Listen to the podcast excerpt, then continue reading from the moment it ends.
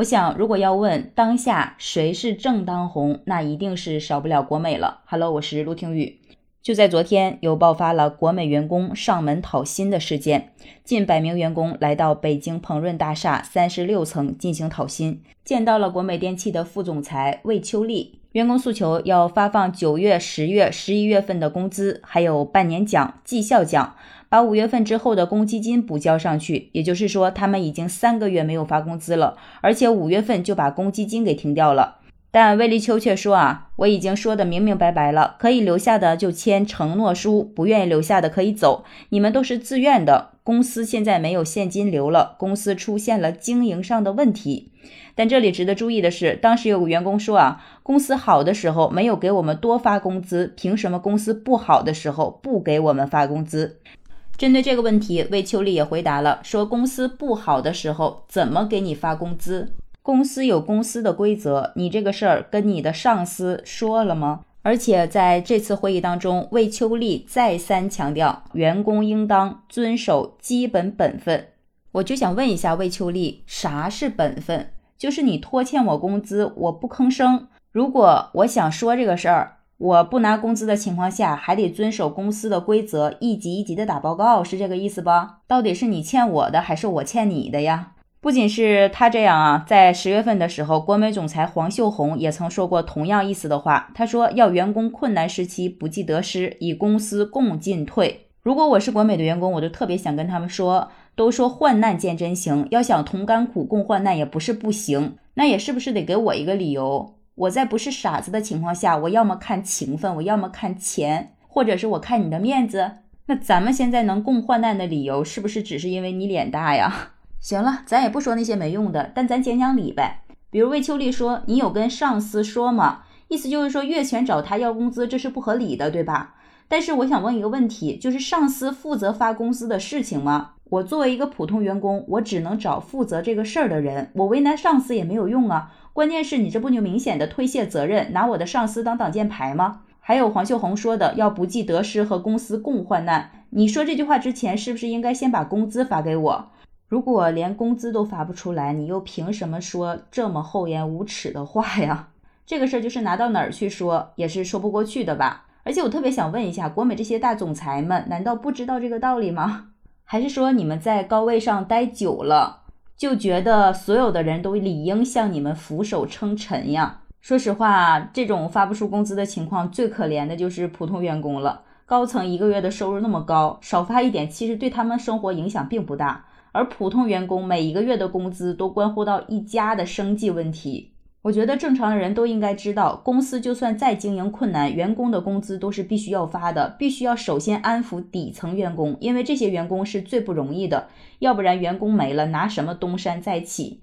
而且，但凡你上过点学，都应该听说过一句话吧：得人心者得天下。所以，国美，你是想东山再起呢，还是想破罐子破摔呢？我真的是越看越不明白了，你活明白了吗？在很长一段时间里面，似乎总能看到国美的一些负面新闻，比如说大幅裁员、降薪欠薪、高层离职、供应商讨债、被强制执行、股权冻结啊，等等等等，都和国美有关。这让我想起了我们常说的一句话：“三十年河东，三十年河西。”想当年，国美也是冠绝群雄啊，是最早一批入局电商赛道的玩家，甚至比淘宝和京东还要早。但是如今呢，国美已经被淘宝和京东甩在了身后，而且随着拼多多和抖音电商的崛起，国美可以说是成了整个赛道的旁观者。但是作为行业曾经的一哥，他又怎么会服输呢？就在二零二二年八月十九号的时候，出狱十八个月的黄光裕，在致国美零售朋友们的一封信中有提到重回巅峰这一目标，现实与这一目标有一定的差距。同时呢，还提及一加一加一的三年战略发展目标，要在二零二五年明显超越历史最好水平。但是面对黄光裕的这一豪言壮语，加上负面缠身的国美，很多人都说他更像语言的巨人，行动的矮子。事实也确实证明了这一点。国美现在真的是四面楚歌。国美从二零一七年就开始亏损，从二零一七年到二零二一年这五年当中，国美亏损的总额达到了一百九十三亿元，连年亏损其实已经耗尽了国美的家底儿。但是市场形势并没有好转。国美尝试转型也是屡屡失败。比如在二零二一年初的时候，国美将原来的 APP 改名为真快乐。对于真快乐，国美内部也有过很高的期许，曾经希望未来十八个月内通过线下向线上引流实现月活用户一亿以上。但实际上到了二零二二年二月份开始，已经跌破了百万，最新的月活数据仅为六十一点九九万人次，连年亏损，转型失败，还有来自各方民众的投诉，有员工的投诉，就比如说在拖欠员工工资这一事情当中，有提及到让员工签署一份承诺书。而有员工透露是确有其事的，并且这个员工说，其实公司早就已经在拖欠工资了。从八月份开始，他的工资还没有发，这几个月领工资也像开盲盒一样，有可能没发，有可能分批发，有可能延迟发，还有可能社保公积金缺缴。总之，怎么样的发放方式都有。还有来自客户的投诉。这个客户说：“一二三四五民警热线报警，平台投诉，目前能做的都做了，但是国美就是不发货。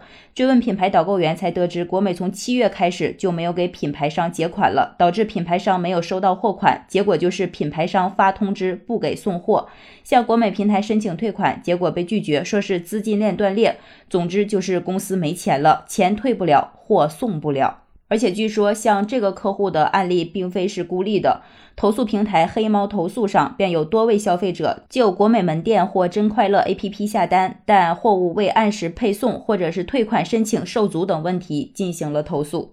所以说，国美当下的处境真的是岌岌可危。在今年十月二十一号的时候，国美零售在港交所公告，前三个季度累计销售收入与去年同期相比将下滑百分之五十五至百分之六十之间，预期二零二二年全年业绩将较去年出现大幅度的下滑。所以有人就很遗憾啊，说王者归来的黄光裕最终还是没能带国美创造出新的奇迹。对此呢，黄光裕也解释说是时移世易，毋庸置疑。十几年的光景，时代情势啊都已经发生了很大的变化。